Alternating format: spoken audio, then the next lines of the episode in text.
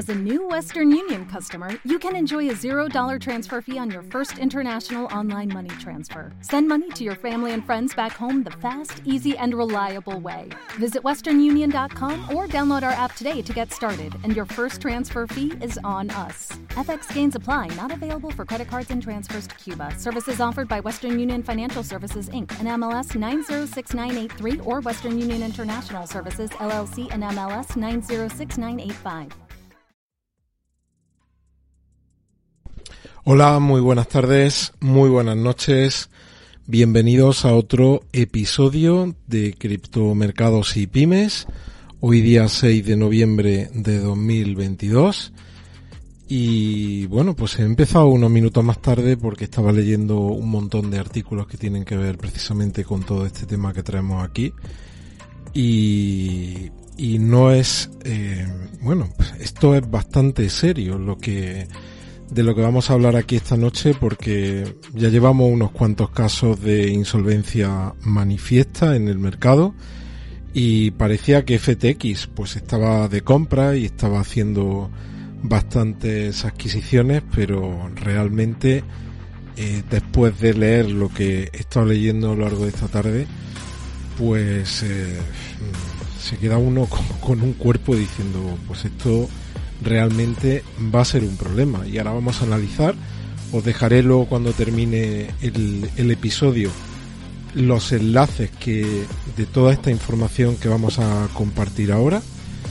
Y, y, bueno, pues vamos a ver qué pasa, ¿no? Yo me encantaría que, que no eh, que no se produzca una situación de insolvencia porque es un exchange grande y realmente va a afectar a, va a afectar al mercado, ¿no? Cuando hablábamos de plataformas más pequeñas como Celsius o alguna más grande como el caso de Three Capital, pues eso puede afectar, pero claro, un exchange grande del tipo FTX, pues eso sí que eso sí que realmente puede desestabilizar el, el mercado.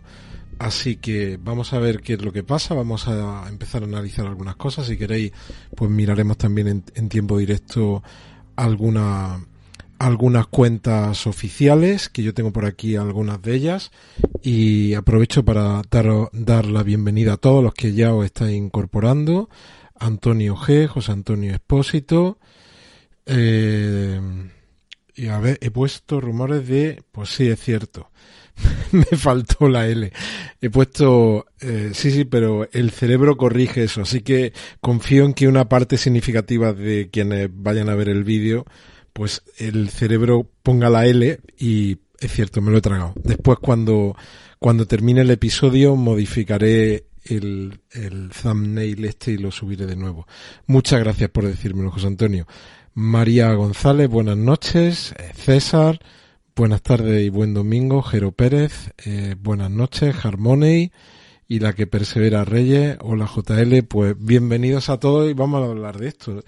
Yo os tengo que decir, la realidad es que esta tarde eh, me he llevado lo que tenía en, en FTX después de leer todo lo que he estado leyendo. Esa es la realidad. Ya sabéis que hay una frase que en cripto es como uno de los digamos, cinco o diez mandamientos, podéis, de, podéis decir lo que, lo que queráis al respecto y es que si no tienes las, uh, las claves de tus cripto, pues no las tienes, ¿no? Uh, así que no eres, no eres realmente propietario de las cripto. Lo cierto es que en algunos casos, y os pasará quizá a alguno de vosotros, tenemos cripto en algunos exchange y a lo mejor estamos haciendo algo de staking o en algún exchange descentralizado Luego hay cosas que las tenemos en la billetera fría y otras que a lo mejor las tenemos en algunas billeteras de escritorio. Pero cuando surge algo así, y esto, como digo, llevo toda la tarde leyendo. De hecho, he empezado cuatro, cuatro minutos más tarde del episodio porque literalmente me ha pillado el toro. ¿En qué sentido? Porque seguía leyendo artículos y es como una, una madeja que sigue leyendo y sigue leyendo. Y, oye, esto no es ninguna tontería de lo que vamos a hablar ahora. Y vamos a empezar con un artículo de Coindesk que dice en las divisiones del Cristo Imperio de Sam Bankman se desdibujan en el balance general de su empresa comercial Alameda. Y bueno, pues aquí mmm, vamos a ir al, al, meollo de la cuestión, ¿no? Y es que mm, vamos a explicarlo de forma muy sencilla. Todo esto surge por este artículo que del 4 de noviembre, hoy es día 6, que dice em, ¿Es Alameda Research esa empresa comercial del grupo insolvente? Y el artículo, pues, eh, fijaos, habla lo que le llama el, eh, un, esquema flywheel, ¿no? O que, que como que no hay nada detrás de ese esquema. Creas un token, le, lanzas el precio al cielo, em, te apuntas esas ganancias en el balance, enseñas ese balance a los inversores y ahora lo que haces es que precisamente con esos tokens que tú has creado de la nada y lo, has hecho el balance que sea enorme, pues consigues, consigues préstamos y hace girar la rueda de nuevo, ¿no? Entonces todo esto, pues no deja de, no deja de, de crecer y crecer partiendo realmente de, de algo que podríamos decir que no tiene valor, ¿no? bueno, y entonces, yendo, vámonos a algunos números, ¿no? Lo primero que se comenta aquí, esta es una cuenta que he estado pues buena parte de la tarde leyéndome algunas de sus comunicaciones, como decía, he estado leyendo artículos y, decía hace 15 horas, FTX es eh, insolvente y aquí tengo la prueba. Tanto el exchange FTX como esa otra empresa, que es una empresa comercial del grupo, que se llama Alameda Research, tienen 8, 8 mil eh, millones de tokens FTT.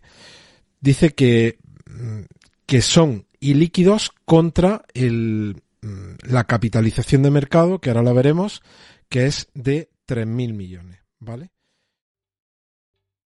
¿Te está gustando este episodio? Hazte fan desde el botón apoyar del podcast de Nivos.